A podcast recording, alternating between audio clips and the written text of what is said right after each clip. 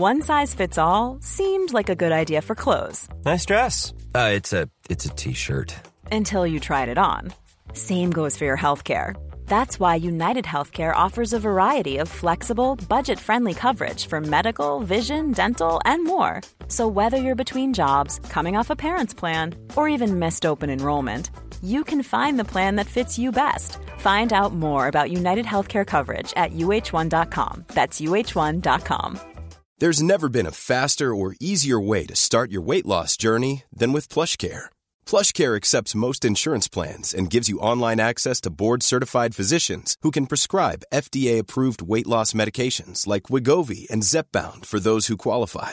Take charge of your health and speak with a board-certified physician about a weight loss plan that's right for you. Get started today at plushcare.com slash weight loss. That's plushcare.com slash weight loss. plushcare.com slash weight loss. Hiring for your small business? If you're not looking for professionals on LinkedIn, you're looking in the wrong place. That's like looking for your car keys in a fish tank. LinkedIn helps you hire professionals you can't find anywhere else, even those who aren't actively searching for a new job but might be open to the perfect role. In a given month, over 70% of LinkedIn users don't even visit other leading job sites. So start looking in the right place. With LinkedIn, you can hire professionals like a professional. Post your free job on linkedin.com slash people today.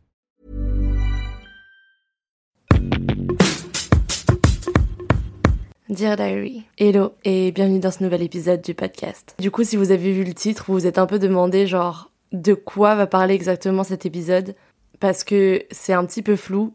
Mais en gros, voilà, je suis tombée sur une théorie qui expliquait un peu une façon de voir la vie et une façon d'entreprendre les relations et je l'ai trouvée tellement intéressante que je me suis dit qu'elle méritait vraiment d'être entendue par tout le monde et en plus comme à la base elle était en anglais, je me suis dit que ça allait me permettre aussi de la traduire pour les personnes pour qui c'est pas forcément accessible. Et donc cette théorie euh, de la vie est un puzzle, elle est inspirée d'un stand-up euh, de Daniel Sloss qui est un humoriste euh, écossais je crois.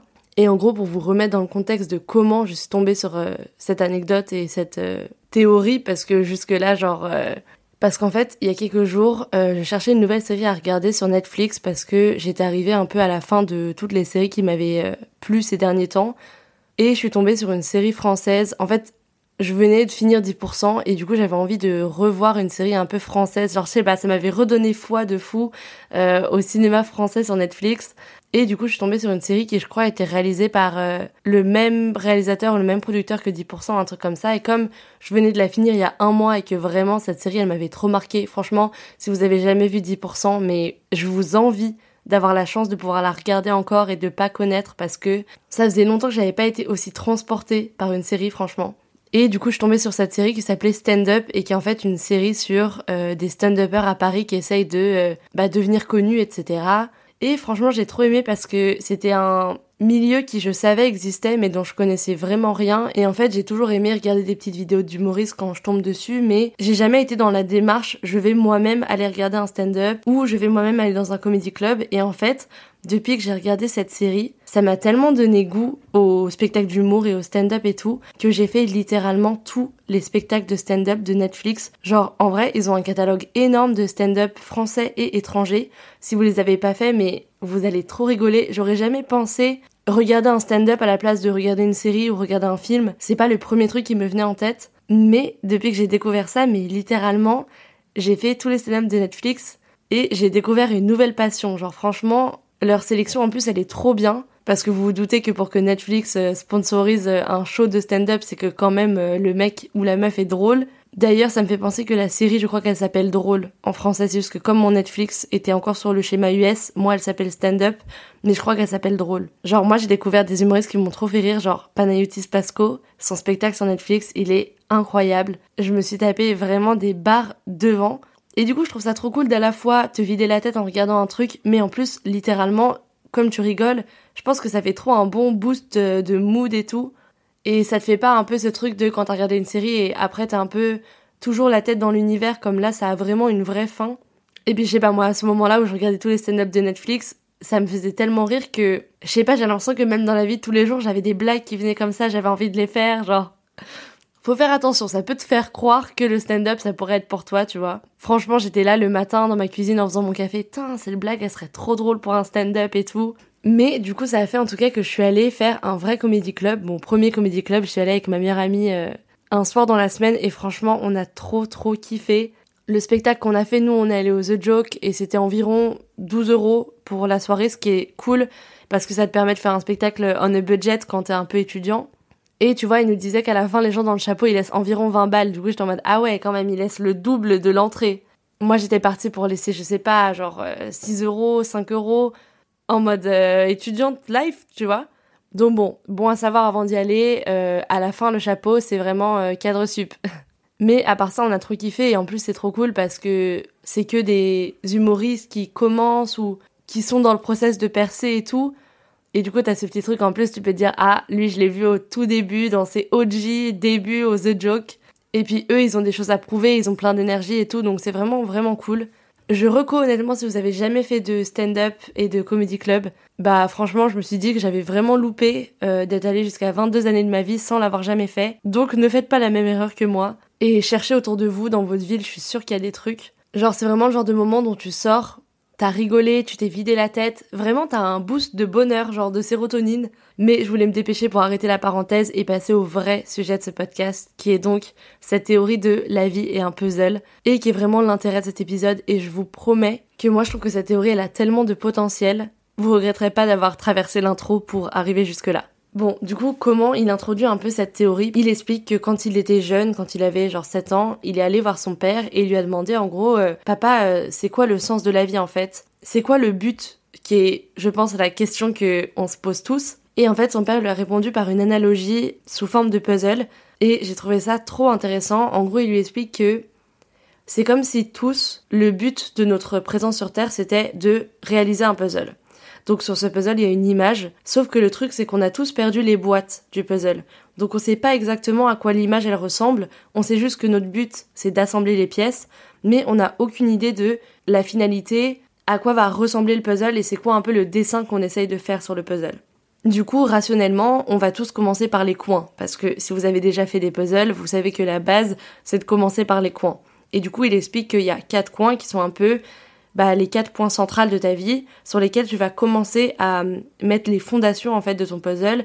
Donc chaque coin représente un peu un aspect majeur de la vie. Il y a le premier coin par exemple c'est la famille où tu vas commencer à poser tes bases solides. T'as un deuxième coin qui va arriver, ça va être les amitiés et les autres proches que tu vas rencontrer dans ta vie qui sont pas ta famille de base mais qui sont tout aussi importants. Ensuite tu vas avoir le petit coin travail, carrière, un peu ton job de tous les jours qui va aussi venir poser des grosses bases dans ta vie. Et le dernier coin, c'est ta passion et ce qui t'anime. Et du coup, voilà, il explique que petit à petit, on va venir mettre les pièces, que bah parfois, tu vas perdre quelqu'un dans ta famille ou dans tes amis, du coup ça va faire un trou dans ton puzzle que tu vas devoir venir récompenser avec quelque chose. Parfois tu vas changer de job, donc tu vas devoir enlever toute cette partie du puzzle et la changer avec quelque chose de totalement différent. Et tu vas aussi devoir faire jongler l'équilibre pour pouvoir accorder ta famille, tes amis, ton travail et ta passion parce que bah, les pièces elles sont pas toujours compatibles et elles arrivent pas toujours à se rejoindre en quelque sorte. Et du coup avec son regard d'enfant il lui demande mais du coup c'est c'est quoi la pièce du milieu? Enfin au milieu il y a un gros trou dans le puzzle parce que tu commences par les coins et tu fais un peu les côtés mais comment je remplis le, le milieu? Et du coup son père il lui explique que le milieu c'est la pièce partenaire. C'est en gros cette idée que tu vas trouver quelqu'un dans ta vie qui te complète et qui va permettre de terminer ton puzzle et d'avoir ta bigger picture, on va dire, de la vie. Et du coup, l'humoriste, il explique que c'est à cause de cette théorie de son père qu'il est célibataire depuis le début de sa vie. Parce que, en gros, justement, son père lui a dit que il y avait une pièce au milieu de son puzzle qui devait totalement lui correspondre et du coup, il s'est mis dans la tête que il devait trouver une personne qui devait le compléter exactement la pièce, en fait, vraiment la dernière pièce du puzzle qui a pile tous les coins qu'il faut et du coup c'était impossible à trouver. Et c'est là où du coup il fait un peu le côté sur les relations où il explique à quel point tous dans nos têtes on a l'impression que on cherche une pièce qui nous complète pour terminer notre puzzle et que sans cette pièce on est pour toujours incomplet et on devient tellement obsédé par la recherche de cette pièce que parfois on va trouver une pièce qui va pas dans notre puzzle mais on va l'appuyer, on va la forcer pour qu'elle se mette exactement dans les coins et que ça marche Sauf qu'en fait, je pense que vous le savez si vous avez déjà essayé de faire rentrer une pièce qui va pas au bon endroit dans un puzzle, c'est absolument impossible sans tordre la pièce ou la déchirer ou l'abîmer. Et du coup, c'est un peu comme si dans nos relations, en fait, on essayait de modifier la personne en face de nous, qu'on essayait de la shape d'une certaine façon pour qu'elle rentre exactement dans notre puzzle. Et il explique qu'en fait, si c'est pas nous qui faisons ça à la personne, c'est peut-être l'autre personne qui est en train de faire ça à notre pièce à nous. Et on s'en rend compte par exemple quand on sort d'une relation et qu'on se rend compte d'à quel point on a changé, d'à quel point on a fait des efforts pour une personne, quitte à parfois euh, s'oublier.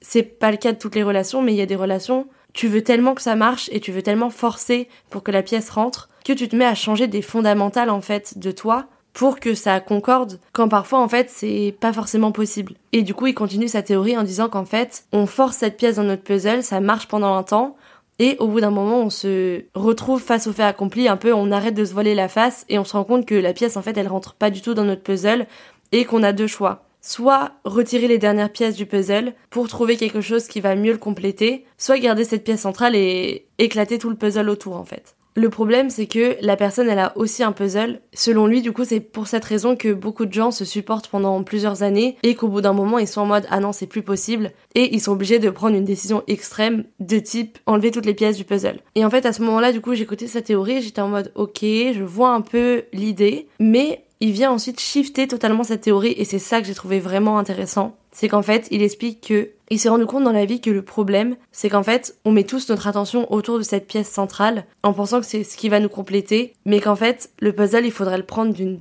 toute autre façon et commencer au contraire au centre par notre passion et ce qui nous anime vraiment dans la vie. Et après, à partir de ce centre-là, venir poser les autres pièces de la famille, du travail, de l'amour, des relations, des amitiés, pour venir créer petit à petit notre puzzle.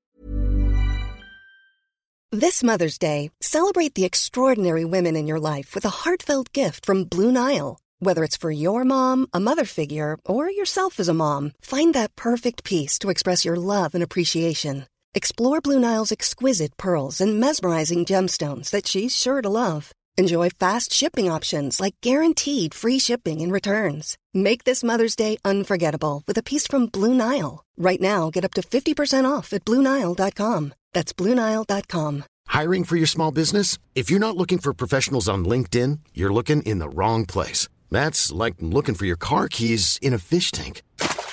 LinkedIn helps you hire professionals you can't find anywhere else, even those who aren't actively searching for a new job but might be open to the perfect role. In a given month, over 70% of LinkedIn users don't even visit other leading job sites. So start looking in the right place. With LinkedIn, you can hire professionals like a professional. Post your free job on linkedin.com slash people today.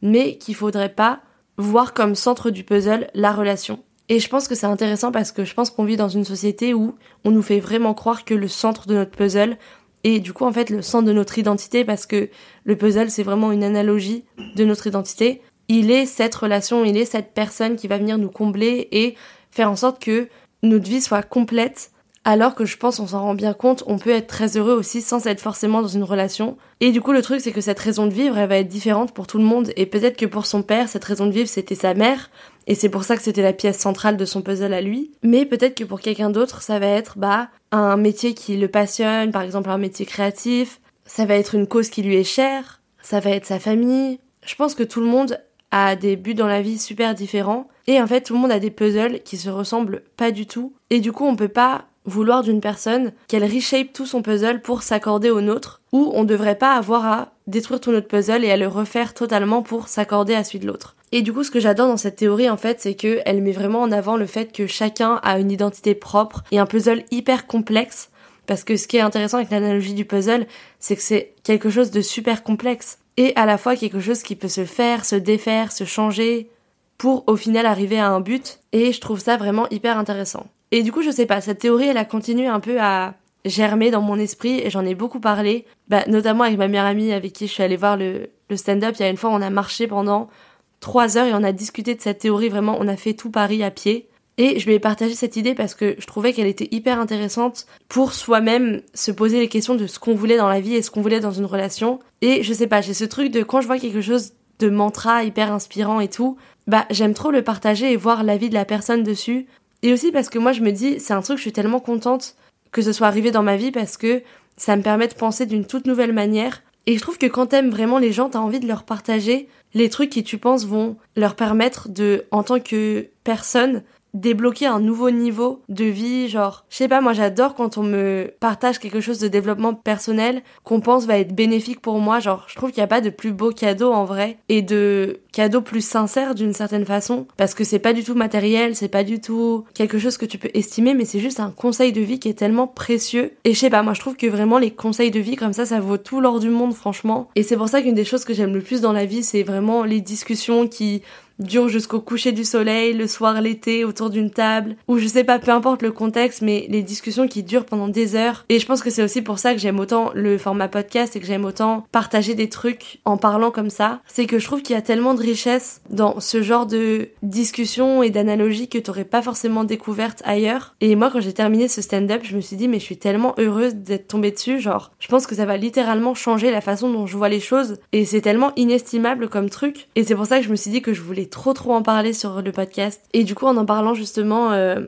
avec elle, on réfléchissait un peu à comment nous, ce puzzle, il est aujourd'hui dans notre euh, vingtaine, qui est un moment où ta vie, elle change énormément en fait, où tu te cherches beaucoup et où je pense ton puzzle, il prend énormément de place mentale dans ta vie parce que au début, quand t'es plus jeune, je pense que tu laisses un peu les gens choisir les pièces pour toi, en quelque sorte. Tu les laisses définir ton style, ton identité, elle est un peu autour des pièces qui sont disponibles autour de toi parce que t'as pas accès à toutes les pièces. Et quand t'es dans ta vingtaine, t'arrives à un choix de pièces qui devient énormément plus imposant et beaucoup plus diversifié. C'est-à-dire que déjà ton cadre de vie, tu peux partir à l'étranger, tu peux aller où tu veux un peu.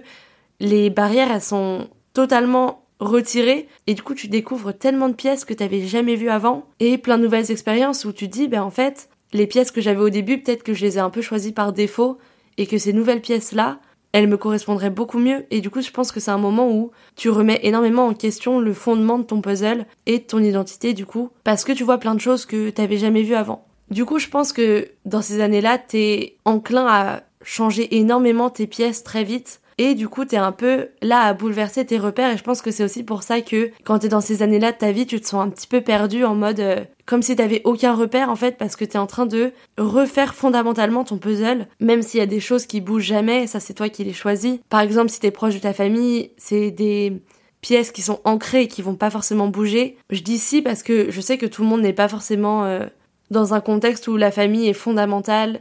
Il y a des gens pour qui c'est pas forcément un schéma qui a marché. Et même si on nous dit que c'est pas forcément la majorité, c'est quand même le cas et je pense que bah voilà, c'est totalement ok aussi si c'est un, endroit de ton puzzle que tu dois refaire, même si du coup c'est très compliqué parce que comme c'est un coin, je pense que le trou à combler est difficile. Mais du coup voilà, on bouge beaucoup, on prend beaucoup de nouvelles pièces, on va changer énormément de pièces et on va un peu expérimenter et un peu tout tester, faire un peu rentrer le plus de pièces qu'on peut avant de se rendre compte de ce qui est compatible ou pas. Et c'est pour ça qu'on va faire aussi beaucoup d'erreurs mais au final, ces erreurs, elles sont hyper importantes parce que c'est ce qui fait qu'après, en grandissant, on va être de plus en plus piqué quand on va choisir les pièces et on va se poser plus de questions avant à se dire cette pièce, en fait, je pense que je suis sûre qu'elle va pas du tout dans mon puzzle. Pourquoi je m'obstine à la mettre quand même? Gros clin d'œil sur les relations quand tu sais très bien que c'est pas forcément quelque chose qui va marcher mais que tu te forces à la faire rentrer dedans. Bah je pense qu'avec le temps tu vas réussir à reconnaître aussi beaucoup plus les pièces de loin avant de les mettre dans ton puzzle et je trouve ça hyper intéressant.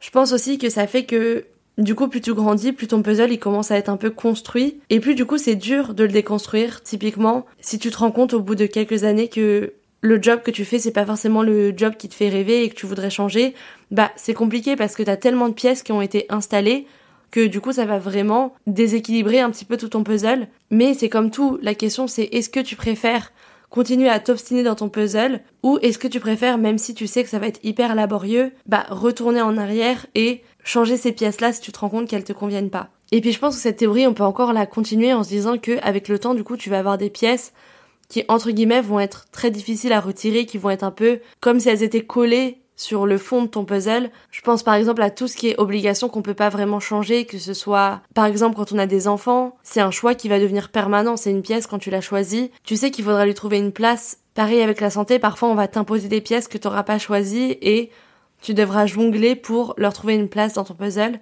Et je sais pas, je trouve que cette théorie de voir la vie et de voir les relations aussi, elle est vraiment intéressante et je pense que tout le monde devrait, entre guillemets, l'avoir en tête avant d'entamer une relation pour se demander si cette relation mutuellement c'est vraiment un gain dans le puzzle de chacun ou est-ce qu'il y a un déséquilibre d'un côté ou de l'autre et dans ce cas-là, comment on peut le rééquilibrer? J'aime bien aussi le fait que du coup, ça montre vraiment à quel point la vie c'est un équilibre de plein de domaines différents qui sont importants pour nous, mais qu'à la fois on a tous des puzzles différents et il n'y a pas en vrai de puzzle parfait. On nous fait croire qu'il y a un puzzle parfait en fait, je pense. Mais c'est vraiment à nous de choisir où on place les pièces et de choisir si on veut prendre certaines pièces ou pas. Et je sais pas, je trouve que ça rajoute beaucoup de libre arbitre dans notre façon de définir nos vies et ça montre aussi à quel point parfois on a l'impression que tout est tracé ou que on a un puzzle qui est déjà totalement défini, mais qu'en fait pas du tout. Si t'arrives à un moment de ta vie où tu te rends compte que tu veux absolument tout changer, bah c'est ton puzzle en fait. Et tout le monde devrait s'occuper de son puzzle et te laisser toi faire le tien de la façon qui te plaît le plus, parce qu'au final tu le complètes pour toi et c'est à toi de définir tes priorités et quelle pièce tu veux avoir centrale dans ton puzzle. Et puis, je pense aussi qu'une pièce peut être centrale dans ton puzzle et avec le temps et les événements, elle peut changer. Peut-être que elle peut être centrale dans ton puzzle à une partie de ta vie, puis plus tard euh, se décaler un peu dans les côtés, dans un coin. Typiquement, je sais pas, peut-être qu'au début de ta vie, le centre, ça peut vraiment être euh, bah ta carrière, t'as envie de réaliser quelque chose qui est à toi, quelque chose qui compte pour toi, et peut-être que dans quelques années, tu te rendras compte que bah t'as laissé un peu tes pièces de passion sur le côté, tu l'as pas forcément développé, et tu vas avoir envie de shifter et de changer ça pour que ces pièces de passion, elles prennent plus de place dans ton puzzle et peut-être que ta carrière, elle va changer ou se transformer, se décaler un peu. Enfin voilà, je trouve que le plus important en fait, c'est de se dire que c'est toi qui choisis les pièces et c'est toi qui choisis comment tu les places. Et on a beau te montrer des modèles tous les jours sur les réseaux sociaux, à la télé, dans la société en général, dans les médias, dans les livres, ce que tu veux, c'est que des modèles qui sont pas le tien. Tu peux t'en inspirer si tu veux, mais tu dois pas répliquer ça exactement. Et je trouve ça hyper libérateur en fait, comme théorie. Hey, it's Danny Pellegrino from Everything Iconic.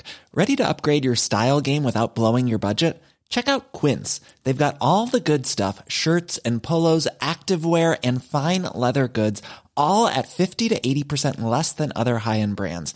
And the best part? They're all about safe, ethical, and responsible manufacturing. Get that luxury vibe without the luxury price tag. Hit up quince.com slash upgrade for free shipping and 365 day returns on your next order. That's quince.com slash upgrade. Hey, it's Paige DeSorbo from Giggly Squad. High quality fashion without the price tag. Say hello to Quince. I'm snagging high-end essentials like cozy cashmere sweaters, sleek leather jackets, fine jewelry, and so much more. With Quince being 50 to 80% less than similar brands. And they partner with factories that prioritize safe, ethical, and responsible manufacturing. I love that. Luxury quality within reach. Go to quince.com slash style to get free shipping and 365-day returns on your next order. quince.com slash style. Moi, elle m'a trop apaisée, je sais pas. Je serais trop curieuse d'avoir vos avis dessus et de continuer à échanger sur cette théorie, d'avoir un peu euh, vos feedbacks et si vous vous trouvez que ça fait sens cette analogie du puzzle. Moi, je pense que j'avais rarement entendu des analogies sur la vie qui marchaient autant un peu sur tous les points avant d'entendre celle-là. Si vous en avez d'autres, franchement, pareil, ça me ferait trop plaisir de les entendre. Parce que comme je vous disais, moi, ce genre de concept de développement personnel, j'aime trop. Donc comme toujours, de toute façon, vous pouvez me donner vos feedbacks et bah venir creuser le sujet en DM sur Instagram, sur l'insta du podcast. Donc hâte dire série que je remettrai de toute façon dans les notes. Merci d'avoir écouté cet épisode et pour la fidélité à chaque fois sur le podcast, ça me fait vraiment trop plaisir. Si jamais c'est vos premiers épisodes, vous pouvez en écouter un autre du podcast. Ils sont tous sur des thèmes différents, donc le concept c'est un peu que vous fassiez votre shopping dans les pièces de puzzle, celles qui vous intéressent et celles qui vous intéressent moins. Vous pouvez aller écouter un thème qui vous parle plus qu'un autre. Tout comme vous pourriez lire une page d'un journal intime plus qu'une autre, même si le tout crée le journal. Et puis voilà, classique, mais si jamais ça vous plaît, n'hésitez pas à vous abonner au podcast. Ça vous permettra de savoir quand les nouveaux épisodes sortent. Il est disponible sur toutes les plateformes, donc Deezer, Spotify, Apple Music. Et sinon, je donne aussi des news des sorties des nouveaux épisodes sur l'Instagram du podcast.